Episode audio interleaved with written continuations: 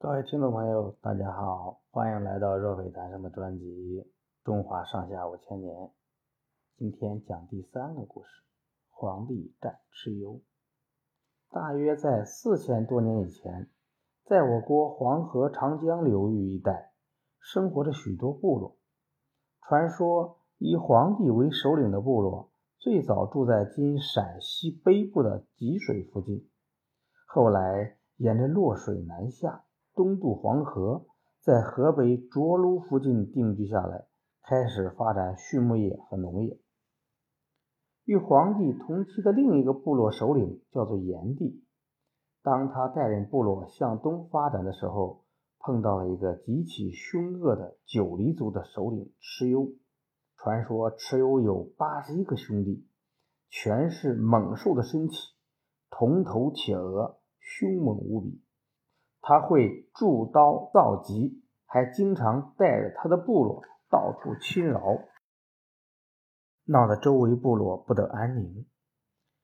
炎帝部落定居山东后，经常受到蚩尤的侵扰。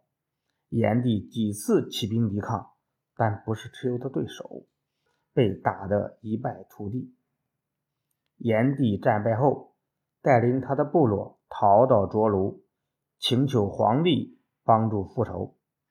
皇帝早就想除掉蚩尤这个祸害，就与炎帝联合在一起，并联络其他一些部落，召集人马，在涿鹿郊外与蚩尤展开了一场殊死决战。关于这场殊死决战，有许多神话传说。据说，皇帝平时驯养了熊、皮、貔、貅。虎等猛兽，打仗时就带着这些猛兽冲锋陷阵。蚩尤的兵士虽然凶猛，但遇到皇帝率领的联合军队，加上异常凶猛的野兽，也招架不住，丢枪弃盾，纷纷败逃。炎黄联军乘势追杀，忽然狂风骤起，昏天黑地，电闪雷鸣，暴雨滂沱。原来呀，是蚩尤请来了风伯雨师前来助战，企图阻止炎黄联军的追击。皇帝也不甘示弱，请来了天女驱散了风雨，天气顿时晴朗。皇帝终于彻底打败了蚩尤。各个部落看到皇帝打败了蚩尤，为大家除了害，都很高兴。皇帝以自己的智慧。和战功受到大伙的尊重和拥戴，威望越来越高。后来，炎帝族也与黄帝族发生了矛盾，黄帝在阪泉一带打败了炎帝，从此黄帝成为中原地区部落联盟的首领。传说中，黄帝还是一个大发明家，他不仅发明了在地面上建房屋，还发明了造车。造船和制作衣裳等等，这当然不会是他一个人发明的。皇帝只不过是个带头的人罢了。传说他的妻子雷祖亲自参加劳动，也有一些发明。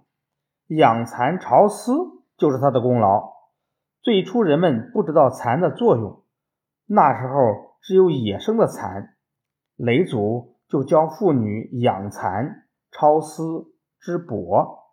打那以后啊，就有了丝和帛。皇帝为创造远古时代的文明立下了汗马功劳，在后代人的心目中占有极其重要的地位，所以人们都尊皇帝为中华民族的始祖，称自己是皇帝的子孙。因为炎帝族和黄帝族原来是近亲，后来。融合在一起，所以我们常常把自己称为炎黄子孙。